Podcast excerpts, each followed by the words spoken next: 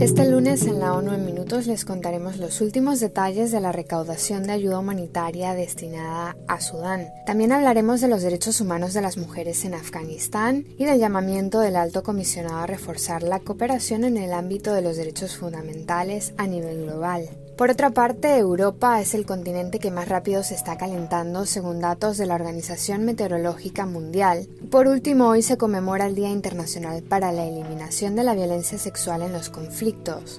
Un saludo de Victoria Fernández.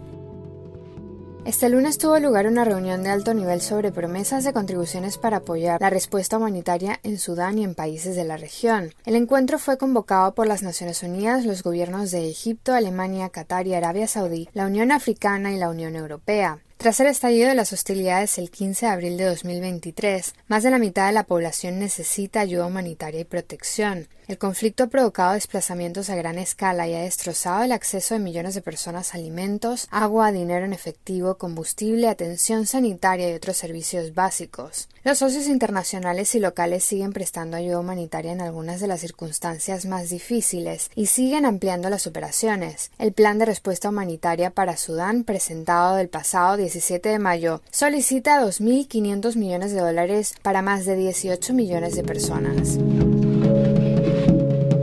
Expertos de las Naciones Unidas declararon este lunes que desde que los talibanes tomaron el poder en agosto de 2021, promueven decretos que restringen gravemente los derechos de las mujeres y las niñas y asfixian todas las dimensiones de sus vidas. El comunicado fue publicado tras la elaboración de un informe conjunto del relator especial sobre la situación de los derechos humanos en Afganistán y el grupo de trabajo sobre la discriminación contra las mujeres y las niñas, en el que piden a las autoridades de facto que respeten y restablezcan los derechos fundamentales de las mujeres y las niñas. Los expertos señalaron que se les niega la educación más allá del nivel primario, se les prohíbe trabajar fuera de casa en la mayoría de los sectores, se les prohíbe acceder a los baños públicos, parques y gimnasios y moverse libremente por el En este contexto aumentó la violencia doméstica, el matrimonio forzado, la venta de niños y órganos, el trabajo infantil, la trata de personas y la migración insegura. Es necesaria una intervención urgente para invertir esta trayectoria, finalizaron los expertos.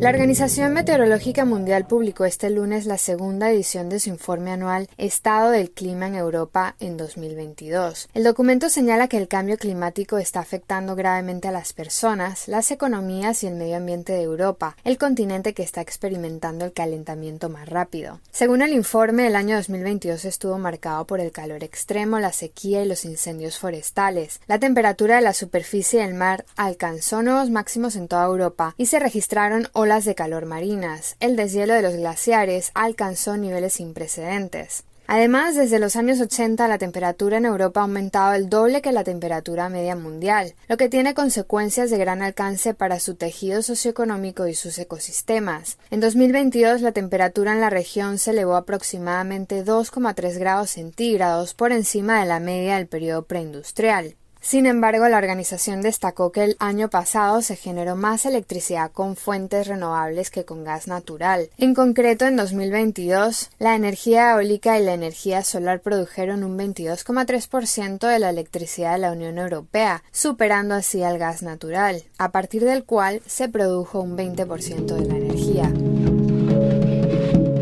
Consejo de Derechos Humanos comenzó su 53 periodo ordinario de sesiones, que tendrá lugar del 29 de junio al 14 de julio. Durante la sesión de apertura, el alto comisionado para los derechos humanos declaró que una oficina fuerte y un ecosistema de derechos humanos sano y bien dotado de recursos son un bien público mundial. Volker Turk subrayó que una cooperación deficiente deja a los estados a la deriva y que por el contrario, contar con una representación de su oficina en el terreno es un sello distintivo de los estados que cooperan constructivamente para hacer avanzar los derechos fundamentales. En este contexto, el alto comisionado destacó que en los últimos 30 años la oficina ha pasado de 2 a 101 representaciones sobre el terreno en 95 países. Ahora nos gustaría aumentar el compromiso, por ejemplo, en Brasil, Asia Central, Ecuador, Kenia, Mozambique y Estados Unidos, así como en la región del Caribe. Asimismo, el alto comisionado señaló que considera importante que se establezca por primera vez una presencia en China e India, dos países que juntos representan más de un tercio de la población mundial.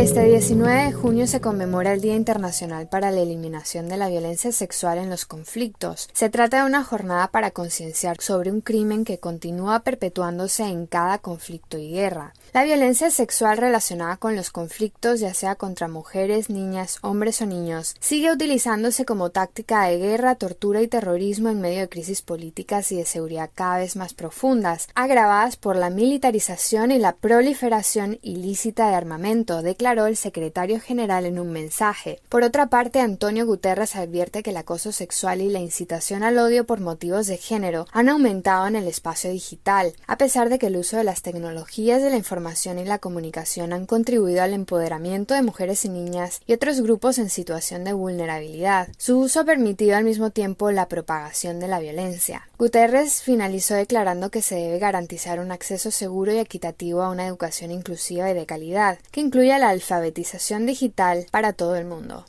Hasta aquí la ONU en minutos, un saludo de Victoria Fernández.